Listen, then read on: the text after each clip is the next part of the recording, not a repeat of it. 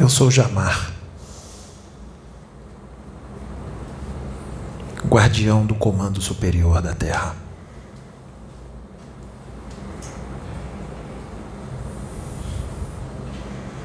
E este instrumento, quem eu uso agora, chamado Pedro, que está Pedro nesta encarnação, é um dos nossos.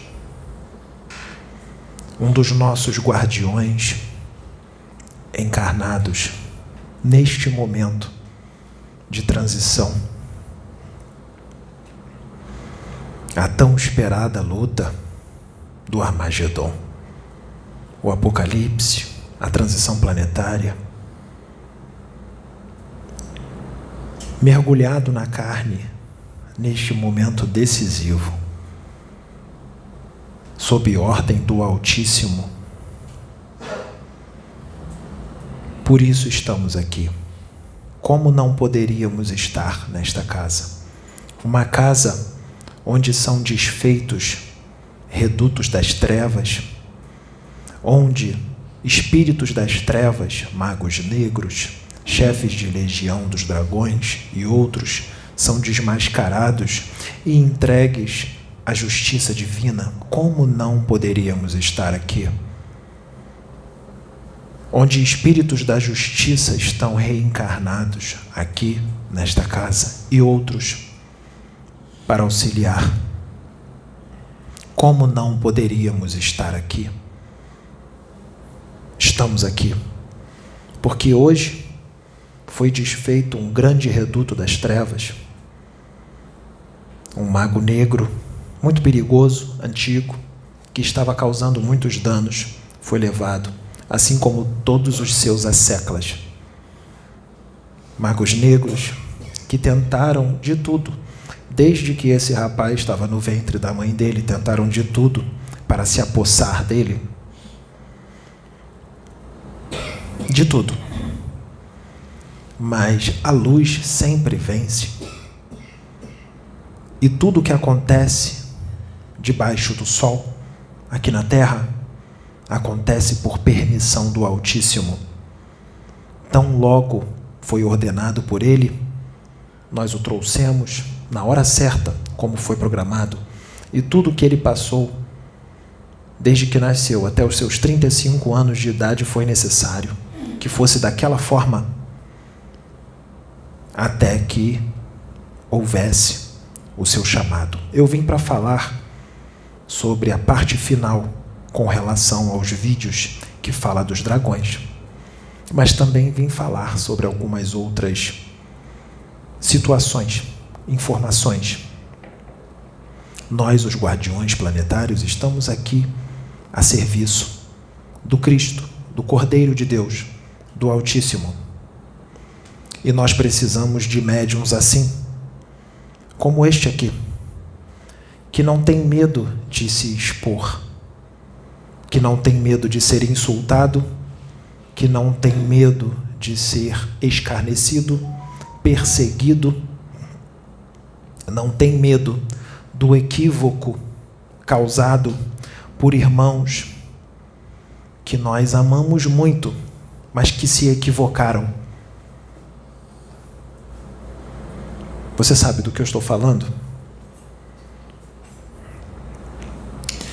Que não se importa com o que o homem pensa, mas se importa com o que Jesus Cristo pensa, se importa com o que o Altíssimo pensa. Ele só se importa com o que eles pensam, não com o que os outros vão pensar. Ele veio a serviço. E um guardião como ele, um general como ele, como eu sou, não vem para perder, vem para vencer.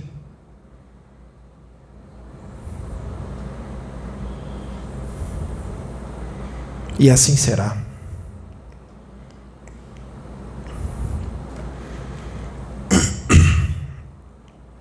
Para que espíritos como esses que foram pegos aqui hoje, para que eles sejam pegos, para que os médiums trabalham, trabalhem conosco, em conjunto conosco, para que nós possamos trabalhar com médiums, é necessário algo muito importante: elevação moral, força moral. Sem força moral, não tem como realizar esse tipo de resgate que foi feito aqui hoje. Sem uma, uma reforma íntima, sincera, não tem como realizar esse tipo de resgate que foi feito aqui hoje. Só com muita força moral, com a autoridade do Pai sobre si. Só assim para ser feito.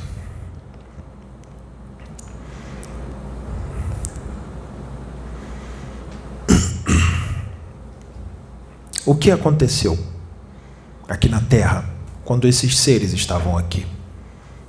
Anunnakis, Enlil, Enk, Enlil odiava a Terra, odiava a humanidade da Terra, e quando chegou aqui não pôde voltar. Estava em sintonia com o número um dos dragões. Sua mente era manipulada, sua mente, suas vontades, suas emoções, suas convicções eram manipuladas pelo número um. Ele tinha várias crises o tempo inteiro e não sabia de onde vinha. Por que ele era manipulado pelo dragão número um? Porque ele estava em sintonia com o dragão. Porque em Liu, o Anunnaki, ele queria escravizar os humanos da terra, queria dominar, se sentia um deus, só porque era mais evoluído, mais velho, mais antigo. Enk o Anunnaki, que por sinal é a reencarnação de Pedro. Pedro foi Enk. Repito, Pedro, que eu uso agora, foi Enki, o Anunnaki. Enki amava o planeta Terra. Ele amou o planeta Terra. Ele amou os seres humanos da Terra. Por isso ele ajudou também na manipulação genética para que a evolução acontecesse de uma forma mais acelerada. Para que os humanos evoluíssem cada vez mais, adquirissem cérebros mais eficientes, corpos físicos mais eficientes, para que eles ficassem mais inteligentes e tudo o mais. Que os ensinou a falar, que o chamavam de, o chamava de homem, o nome homem foi dado pelos Anunnakis, em que os amava. Depois de toda a manipulação genética, a, toda a aperfeiçoação dos humanos através dos Anunnakis, as mulheres humanas daqui da Terra, aperfeiçoadas pelos Anunnakis, começaram a ficar muito belas fisicamente. Muito belas. E algumas castas de Anunnakis começaram a se enamorar pelas fêmeas terrestres. Por isso diz na Bíblia que os anjos do Senhor se apaixonaram pelas mulheres da terra. Agora vocês entendem os anjos são os Anunnakis. São seres de outros planetas, espíritos. Começaram a se enamorar pela mulher, que já estava aperfeiçoada e bonita, que por sinal eram muito bonitas. E começaram a ter relações com elas. Homens Anunnakis, seres Anunnakis, tendo relações com mulheres humanas daqui da Terra relações sexuais. E elas engravidaram, sim. Houve uma mistura de raças. E os bebês que nasceram, nasceram aperfeiçoados. Porque os Anunnakis tinham corpos mais aperfeiçoados do que o humano da Terra. Eles viviam muito tempo, milênios, e o humano vivia em média 80 anos. O que aconteceu com essa mistura? Esses bebês, essas crianças que nasciam, conseguiam viver 800 anos, 900, mil anos, em média. 1050, em média. O chakra do rapaz foi trabalhado muito no dia de hoje, então é normal ter esses, essa espécie de pigarro. O chakra dele foi trabalhado para que eu pudesse vir. Então, nasceram esses híbridos, a mistura do humano com o Anunnaki. O que ocorreu? Esses híbridos cresceram, nasceram machos e fêmeas, homens e mulheres desses híbridos. E aí eles começaram a se relacionar sexualmente com as mulheres Anunnakis e nasceram outros ainda mais aperfeiçoados fruto da mulher Anunnaki pura com a mistura do Anunnaki com o humano. Daí vieram os Emins. Está na Bíblia. Emins. Nesse, nessa época, existiam até alguns outros seres de outros planetas que estavam aqui em caráter de estudo, conhecimento e para ajudar, que usavam roupas específicas, bem grudadas no corpo, de um tecido finíssimo, parecia a própria pele, para se proteger da atmosfera da Terra, do terceiro mundo desse sistema. Os Anunnakis ficaram aqui por um período muito largo, não é? Milênios e milênios e milênios e milênios.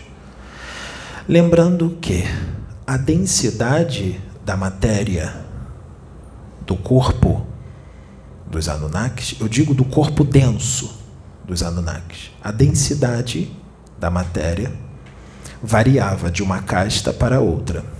As castas, que eles diziam ser inferiores, tinham uma densidade da matéria mais, vamos dizer assim, para que possa ser entendido, mais pesada, mais densa. E os cherubes, que eram os que se diziam os superiores, os mais avançados, os deuses, tinham a densidade, a densidade da matéria dos seus corpos mais leve, mais sutil. Por isso se sentiam superiores, por causa da densidade da matéria, por causa dos seus corpos mais belos, mais altos, por causa das suas faculdades parapsíquicas mais afloradas. Existia isso, este impasse. O que aconteceu? Por ficarem aqui milênios e milênios e milênios a fio,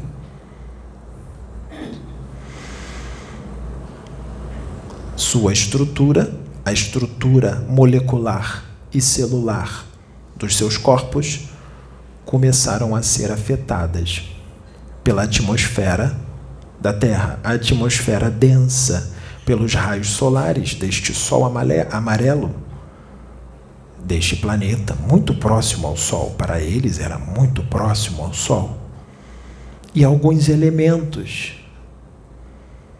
astrais. Tudo isso afetou a estrutura molecular e celular dos seus corpos, fazendo com que eles cada vez mais fossem se tornando mais densos, inclusive os que iam nascendo. Com isso, o tempo de vida deles foi diminuindo, porque quanto mais denso for um corpo físico, mais próximo de um sol, menor é o tempo de vida. Quanto mais sutil é o corpo, mais leve, mais evoluído, mais tempo ele dura. Portanto, começou a acontecer todo esse tipo de transformação. Houveram cataclismos, houveram eras glaciais, eles tinham naves. Com eras glaciais, as naves tiveram que subir e esperar a era glacial passar para voltarem e continuarem os seus experimentos. Para eles, séculos eram pouco tempo, porque eles viviam milênios e milênios e milênios. Enk amou tanto a terra e o humano da terra que ele encarnou como humano várias vezes para ajudar no progresso. Enlil achava isso um absurdo. Um ser de casta superior, um Deus, como ele dizia, aceitar encarnar, como eles diziam, corporificar em corpos primitivos, era um ultraje. Mas em que pensava diferente, ele amou o humano da terra, então ele aceitava encarnar. Uma das encarnações de Enki foi Sansão. É claro que havia o esquecimento por causa do mergulho na matéria densa, mas ele trazia sua evolução. Por isso, Sansão tinha tanta ligação com Deus, mas os Anunnakis se apaixonavam pelas mulheres belas, e essa foi a queda de Sansão, as mulheres belas. Porque Enki também se apaixonou pelas mulheres da terra. Então, nesse tempo em que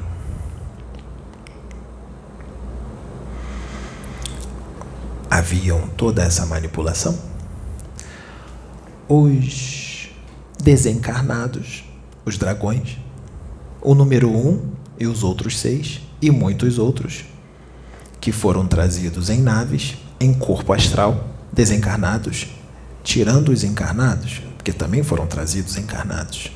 Eu falo dos desencarnados, aqueles que viviam do outro lado da membrana psíquica que separa as dimensões, que separa a dimensão física da extrafísica, aqueles que viviam na dimensão extrafísica.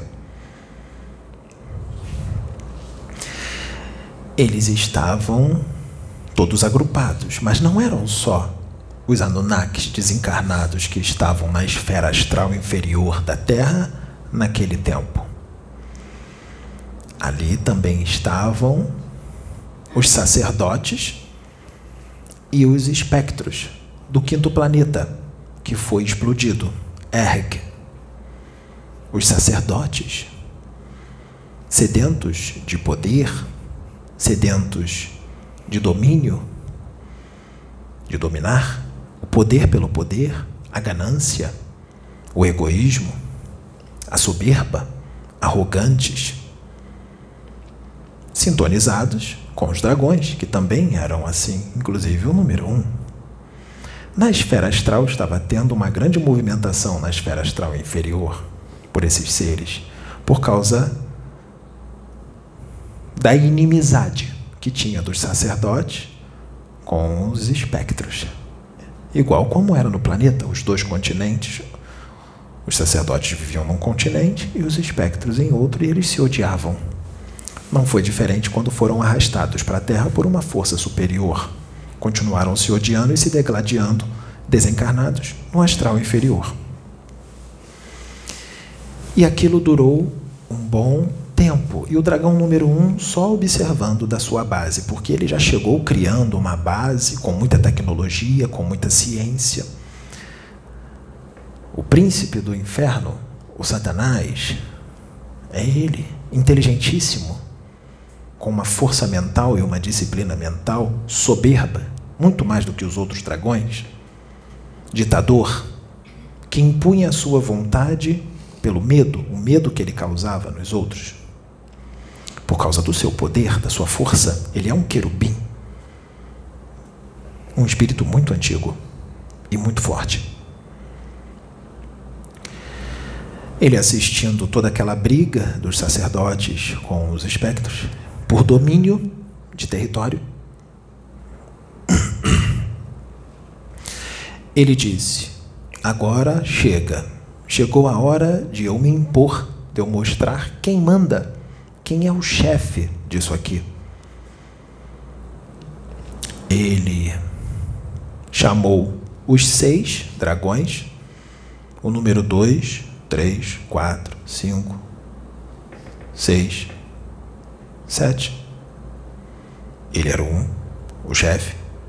Chamou os outros dragões e comunicou que ele ia avisar aos sacerdotes e aos espectros que ele ia avisar que ele é que manda naquilo tudo, que eles tinham que se submeter à vontade dele. Para então ele solicitou, solicitou não, ele manda, né? Ele ordena. Ele ordenou que esses seis dragões fossem chamar os sacerdotes e os espectros mais fortes os mais fortes, os dominadores, em média 400 espíritos. Tinham muitos outros, tinham milhares, mas ele queria só os manda-chuva. Em média 400 espíritos. E os dragões começaram a perguntar e disseram para ele: Soberano, são muitos espíritos você vai poder com todos eles? Você tem toda essa força? Você vai conseguir dominar todos sozinho? Nem os próprios dragões ainda tinham ideia do tamanho da força daquela mente inumana do dragão número um. Nem os seis ainda tinham ideia da força dele. Mas ele já tinha um plano, ele era muito inteligente, ele já tinha tudo programado. E o dragão número um disse: Eu vou mostrar para vocês o meu poder. Para vocês, que ainda não têm ideia do tamanho do meu poder, por mais que eu fale, e vou mostrar o tamanho do meu poder para os sacerdotes e os espectros do maldito quinto planeta que foi destruído. Assim ele falava. E os dragões foram lá, os seis, e reuniram os 400 e trouxeram os 400 para o dragão número 1. E o dragão número 1 começou a falar para eles que era o senhor deles e que eles todos tinham que se submeter a ele. Enquanto o dragão número 1 falava, eles começavam a gritar e se degladiar ali, a brigar.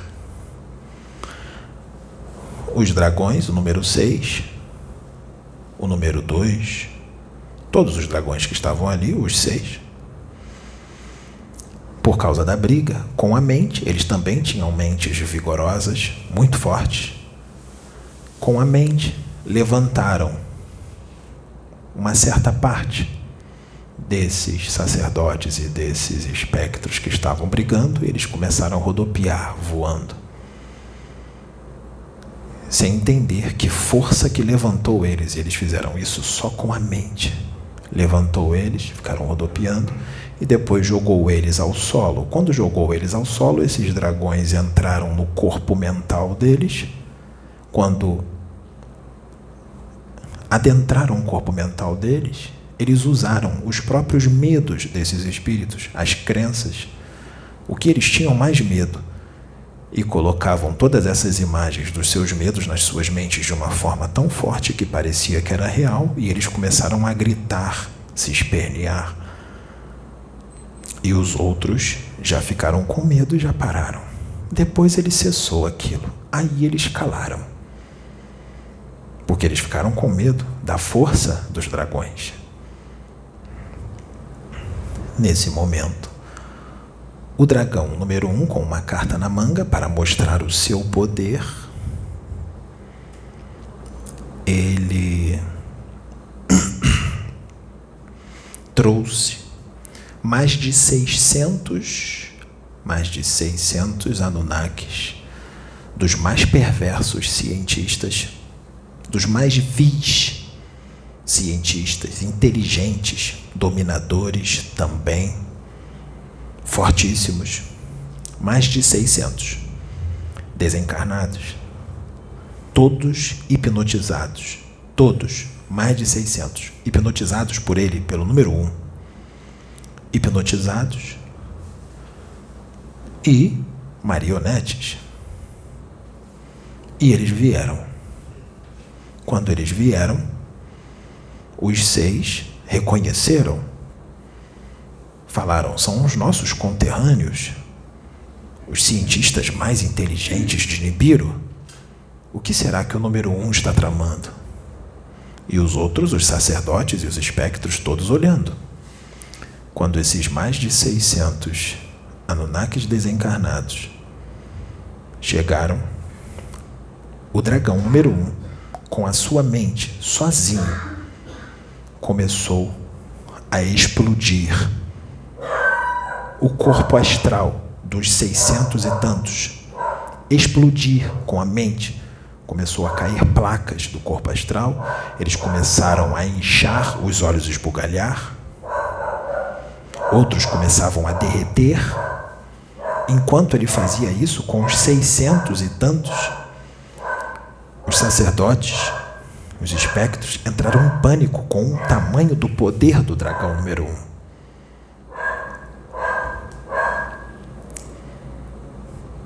E os seis, desesperados, se ajoelhando no chão e chorando, com medo do dragão número um, também explodiram os seus corpos astrais. Consequentemente, os sacerdotes e os espectros ficaram com medo de que o dragão número um explodisse também os seus corpos astrais.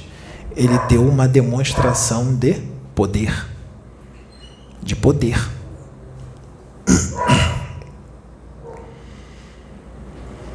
Explodiu o corpo astral dos mais de 600. Eles caíram no chão como ovoides é claro que depois o dragão número um recolheu todos, porque ele tinha planos para aqueles ovoides, porque, como eram mentes muito vigorosas, muito fortes, eles não perderam totalmente a razão. Mas sua consciência ficou fragmentada, reduzida. Mas não perderam totalmente a razão, mas se transformaram em ovoides. Nesse momento, todos se submeteram ao dragão número um, se ajoelharam e se curvaram para ele. E ele começou a dar as ordens. Ele disse: Os sacerdotes do quinto planeta serão os meus magos negros. E os espectros serão a minha polícia negra. Os magos negros, os mais fortes, os sete mais fortes, recrutariam, cada um deles recrutaria sete para serem seus discípulos. E esses sete que eles recrutassem, cada um dos sete recrutariam mais sete, e assim por diante.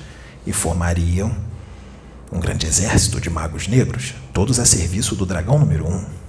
Os magos negros, manipuladores dos fluidos da atmosfera astral, do ambiente astral, manipuladores dos fluidos, manipuladores também de mentes, de emoções, das vontades, das convicções, seriam instrumentos e tanto nas mãos do dragão número um.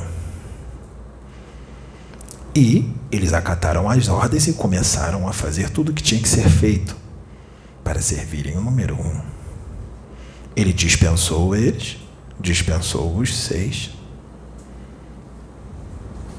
voltou para sua base sozinho, que ninguém sabia onde era sua base.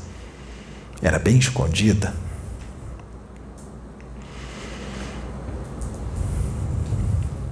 Voltou para sua base e começou a blasfemar contra Deus. E disse: O Todo-Poderoso agora vai ver o do que eu sou capaz, blasfemando contra o Pai. O Todo-Poderoso vai ver do que eu sou capaz, porque ele, numa atitude insana no universo, ele queria ser Deus, ele queria tomar o lugar de Deus. E o que ele fez?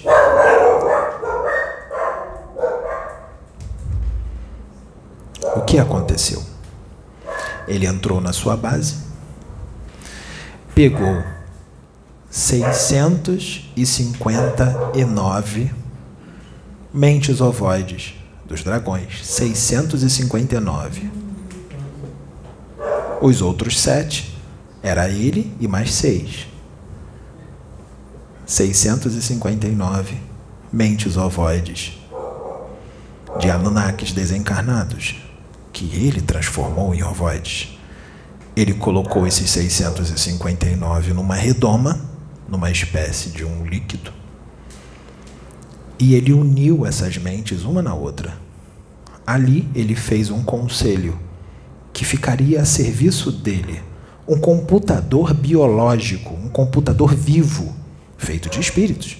Por que um computador? Porque eram mentes que tinham um conhecimento estrondoso no seu corpo mental. Ele usaria os conhecimentos de todos esses cientistas que se transformaram em ovoides a seu serviço para o mal. Ele ia lá e acessava a hora que ele queria. E também conversava com eles. Eles eram seus conselheiros. Mas a decisão final era sempre do dragão número um. Depois disso, ele foi para um outro compartimento, olhou para o céu e começou a falar sozinho, porque ele estava sozinho e ele se sentia muitas das vezes solitário. Mas ele lutava, assim como lutava contra a sua culpa estrondosa, contra os seus surtos psicóticos, porque é uma mente doente, apesar de ser muito inteligente e forte. Ele olhou para cima e começou a gritar: Eu sou o primeiro e o último, o Alfa e o Ômega. Eu sou o Deus. Subirei até o mais alto das nuvens.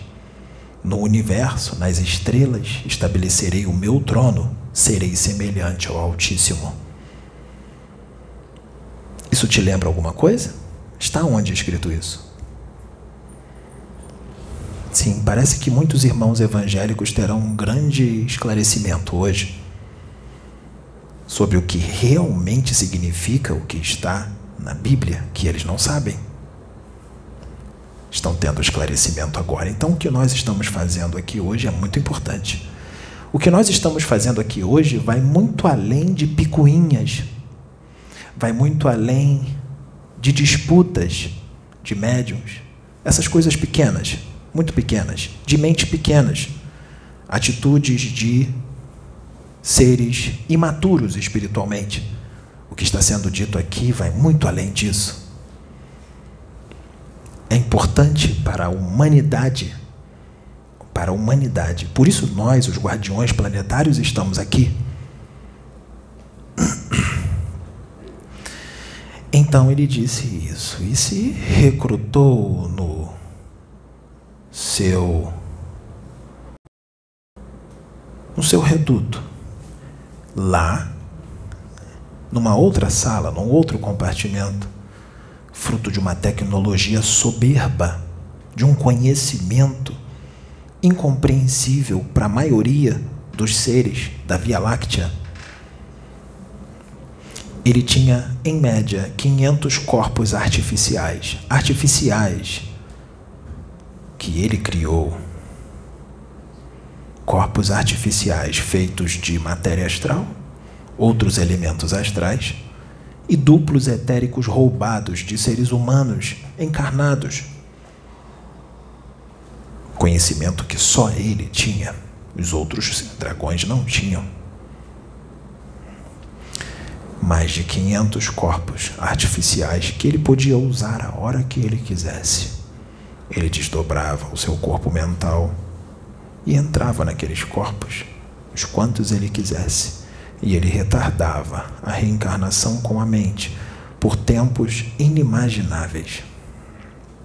Ele não aceitava de forma alguma e não aceita reencarnar nos corpos humanos daqui da Terra, porque ele acha muito inferior. Ele não aceita do planeta onde ele veio, o último planeta que ele foi degradado, porque ele foi degradado de outros, Nibiru, o movimento de translação do planeta Nibiru percorre um certo trajeto diferente. Ele demora 3.600 anos para fazer um trajeto completo, muito para fora, muito distante do Sol. Portanto, é um planeta gelado. Como ele é aquecido? Ele é aquecido do núcleo de dentro para fora. Ele não precisa da luz do Sol. É um planeta diferente, é um planeta gigante, maior do que Júpiter. Um planeta muito grande. Nessa época, a qual eles foram degradados, bem antes deles serem degradados, porque eles estavam lá e eles intuíam. Havia intrusão psíquica do número um para com os governantes daquele planeta, porque havia o que lá? Como há aqui na Terra: sede de domínio, de poder, a ganância. Como há aqui. Os políticos de lá queriam dominar uns aos outros. Estava havendo guerras por milênios e milênios e milênios e milênios muitas guerras. O que aconteceu? Eles destruíram a atmosfera do planeta. Até que, depois de tantas guerras e percebendo que o planeta seria destruído, eles disseram: opa, vamos nos unir. Eu acho melhor a gente se unir. Eles se uniram, pararam com as guerras e mas a situação do planeta já estava crítica. Então eles começaram a viajar para Tiamat, planeta Terra, para colher ouro. O ouro tinha uma substância, a matéria do ouro servia para reconstruir toda a atmosfera de Nibiru. E eles tentaram de tudo.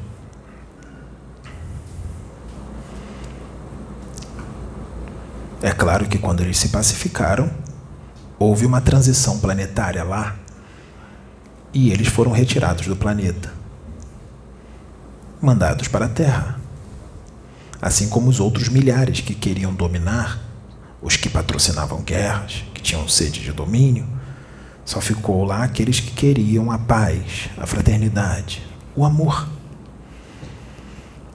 Depois de todos esses milênios, todos esses milênios, hoje o planeta Nibiru está totalmente reconstruído e ele é pacificado.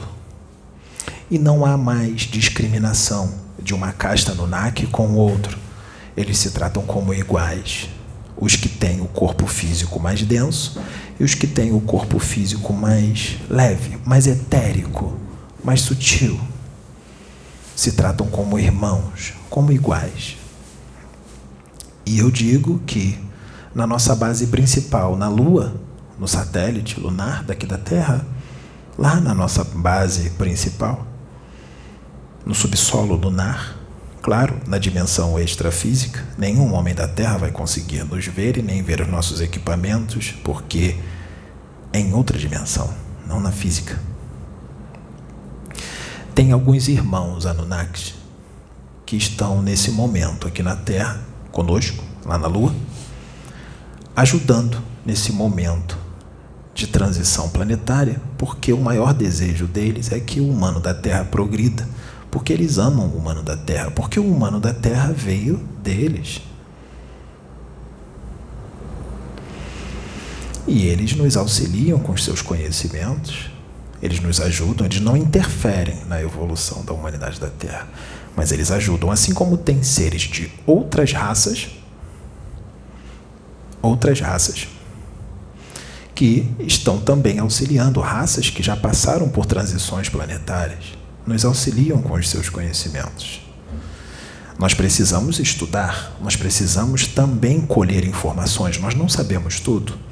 Por isso houveram alguns espectros, alguns chefes de legião dos dragões, que se entregaram para a justiça divina, que nos auxiliaram. Seres truculentos, fortes, grandes, com dentes para fora, parecendo javalis, quebrados, outros inteiros, pele muito branca, cabelo muito branco, grosseirões, truculentos, são guerreiros, mas se entregaram e se prontificaram a ajudar. Eles sabem que eles não podem mais encarnar aqui na Terra, eles não têm mais condições de encarnar aqui. Eles vão para um planeta mais primitivo, mas com o auxílio que eles estão dando, muito será visto. Deus terá uma grande misericórdia. Lembre-se, está na Bíblia: aquele que servir um único copo d'água, Deus vai auxiliar, vai levar em consideração. Não é assim? Sim, se você quiser depois sentar aqui e falar da passagem, pode vir. Eu já tinha uma ideia onde estava. Sim. Então, esses espectros cederam suas mentes. Eles têm no seu corpo mental todos os registros da época que o planeta, o quinto planeta, foi explodido pelo dragão número um. Ele tem registros imemoriais no seu corpo mental. E eles se prontificaram a nos ceder esse registro. Nós os deitamos num certo compartimento na nossa base e ligamos uma espécie de aparelho, um projetor holográfico, projetor holográfico ligado na mente dele, que projetaria para todos nós as imagens de tudo que aconteceu naquela época, tudo, e nós vimos muito é claro que não de uma vez, precisaria de mais incisões. Quando ele voltou, ele lembrou de tudo. Quando ele voltou daquele transe, nós desconectamos o aparelho, ele começou a urrar, gritar, chorar.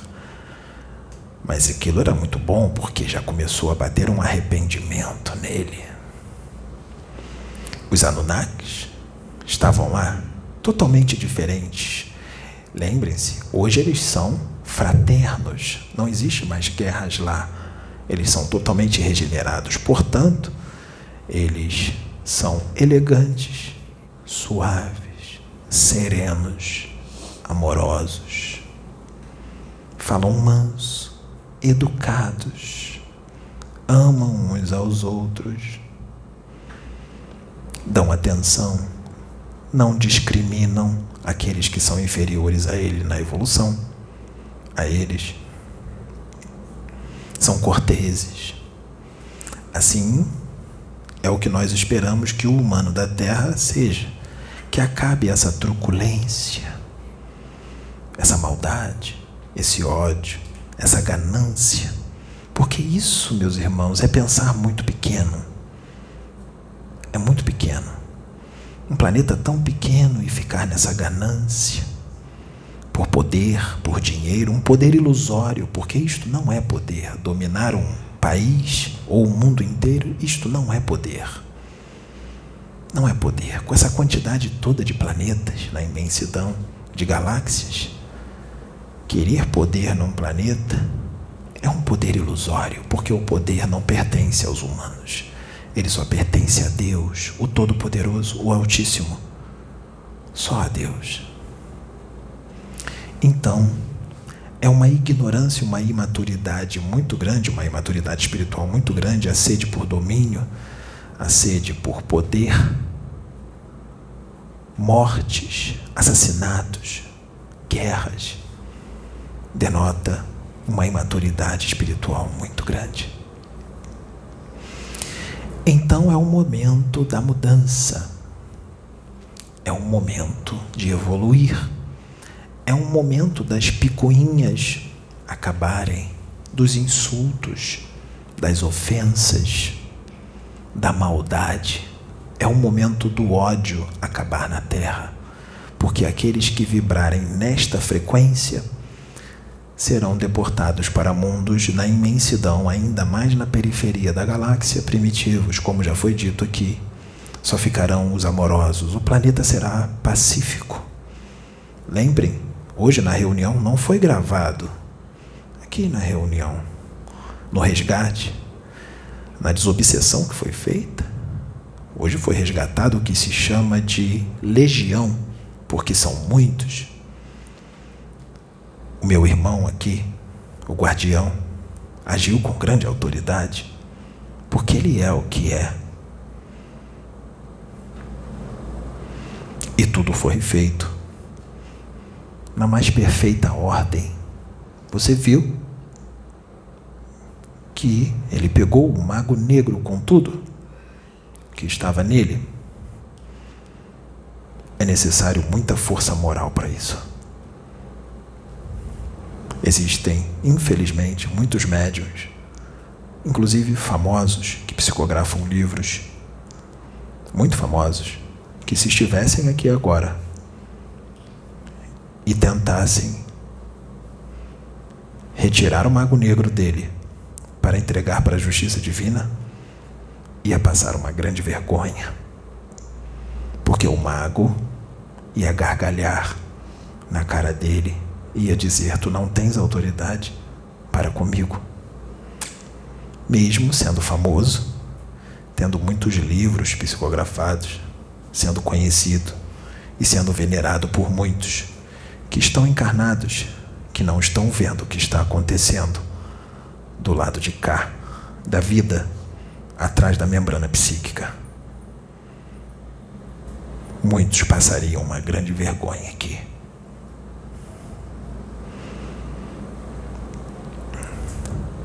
E tá difícil achar uma casa onde possa serem pegos magos negros. Muito difícil. Aqui nós já pegamos muitos e vamos pegar muitos outros, vamos trazer para cá.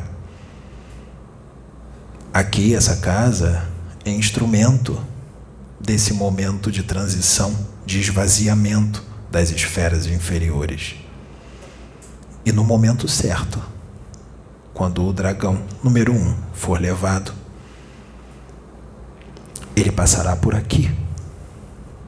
Será aqui.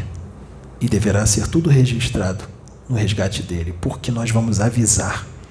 Nós vamos avisar com antecedência para vocês o dia que ele será pego.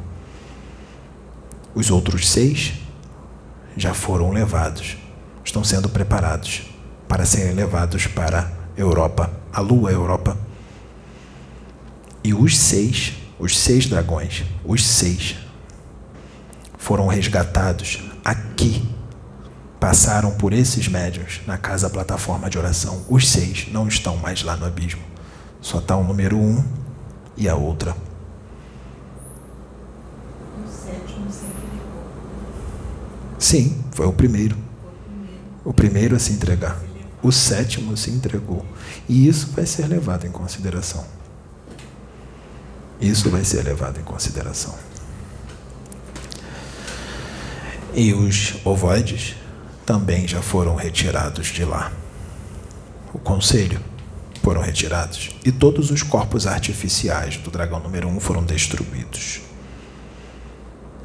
E ele está aprisionado lá e não pode mais sequestrar o duplo etérico de ninguém e fazer mais corpos feitos de duplo etérico.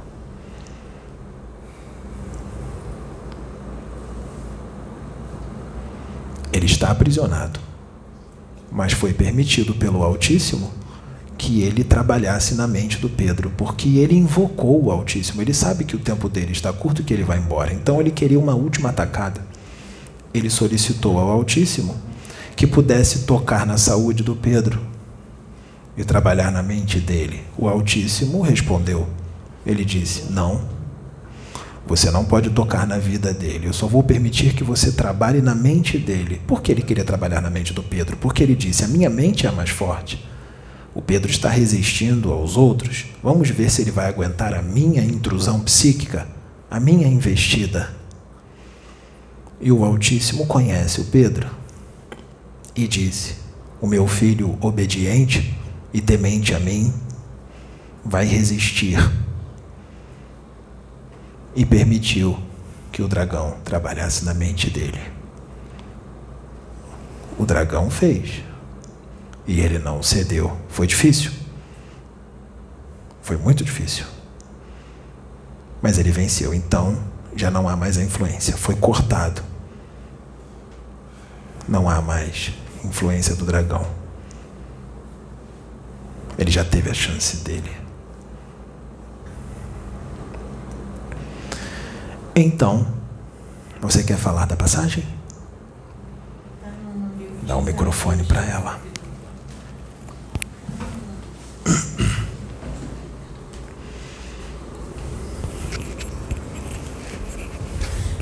Passagem que é mencionada, que ele menciona, está no livro de Isaías, no capítulo 14, do versículo 12 até o 14, que diz assim: Como caíste desde o céu, ó Lúcifer, filho da alva, como foste cortado por terra, tu que debilitavas as nações, e tu dizias no teu, no teu coração: Eu subirei ao céu, acima das estrelas de Deus, de Deus, exaltarei o meu trono, e no monte da congregação me assentarei, ao, a, aos lados do norte.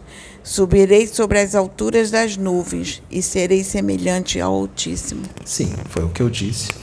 Agora os nossos irmãos evangélicos sabem quem é Satanás. É um ser de outro planeta. O dragão, o príncipe das trevas, príncipe do inferno, é um ser de outro planeta, antigo, o querubim ungido. Um ser muito perigoso. Esse é o demônio que muitos tanto temem. Você percebeu que nesses vídeos está começando a haver manifestação de certos espíritos que muitos diriam ser impossível. Mentira, mistificação, heresia. Nós tivemos aí uma canalização com Jesus Cristo no rapaz. Agora, uma canalização comigo, Jamar, guardião do comando superior da Terra.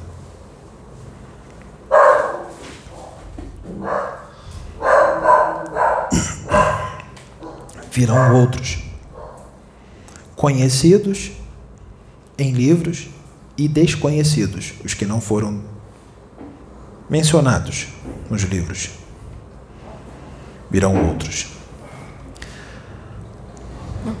Eu peço que vocês. Pode, deixa eu só terminar. Eu peço que vocês tenham muita força, porque vocês sabem a quem vocês servem, não sabem?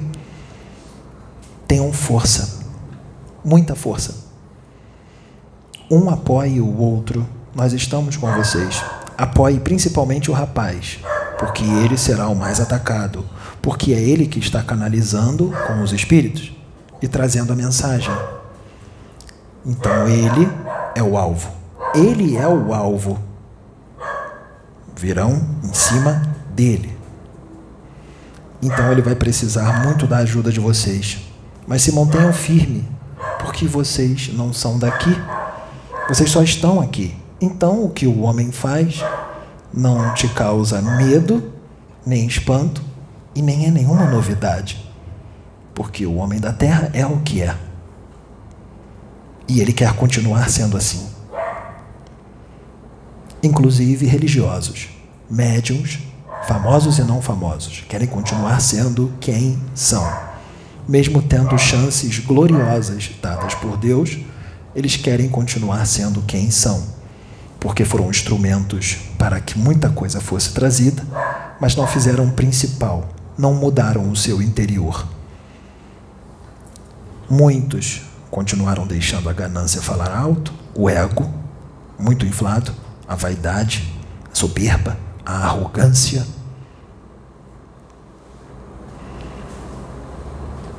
Foram instrumentos de Deus, mas não mudaram e muitos desses estão perdendo a oportunidade. Então, sejam fortes. Pode falar. Faz a sua colocação. A colocação que eu ia fazer é que durante muito tempo a gente já assim mesmo quando era Sabrina, é, muitos dos mentores que falam, que agora nas gravações, já falavam conosco naquela época. Que vocês seriam muito atacados. Não, e vocês não eles entendiam. Se comunicavam com a gente. É, Jesus estava o tempo todo é, é, trabalhando. Muitos vieram e disseram que Muitos. seriam incompreendidos ah, e atacados. E nós ficamos assim muito no anonimato, que a gente só ficava trabalhando, nunca colocamos na, no YouTube. Era um trabalhinho pequeno, só a gente. Pequeno aqui. no número de encarnados. De, exato. Não de desencarnados. E teve uma época que ficou e não só no trabalho, eu, que era imenso. Sabrina, Pedro e André. Nós quatro continuamos. Porque muitos não compreenderam e foram embora, porque acharam tudo aqui uma grande loucura. E acharam que era uma grande mistificação. Várias vezes vezes você veio falar comigo. Muitos desses, depois que desencarnarem, quando chegarem no plano espiritual, vão ter uma grande vergonha e vão chorar bastante de arrependimento, mas aí a chance já foi Que perdida. agora está sendo divulgado, está entrando na internet. E para nós até, nós levamos um susto com as coisas, porque nós estávamos aqui num mundinho pequenininho, só nossa, e quando abriu, E virá muito mais. foi impactante para É nós. só o começo. Virá muito mais. Muito. É só o começo. Muito mais. Só aguardem. Bom, a nossa conversa fica por aqui. Eu agradeço a paciência de todos. Aí estão os conhecimentos. Aproveitem, usem, apliquem em si mesmos. Muito obrigado. Obrigado ao Altíssimo.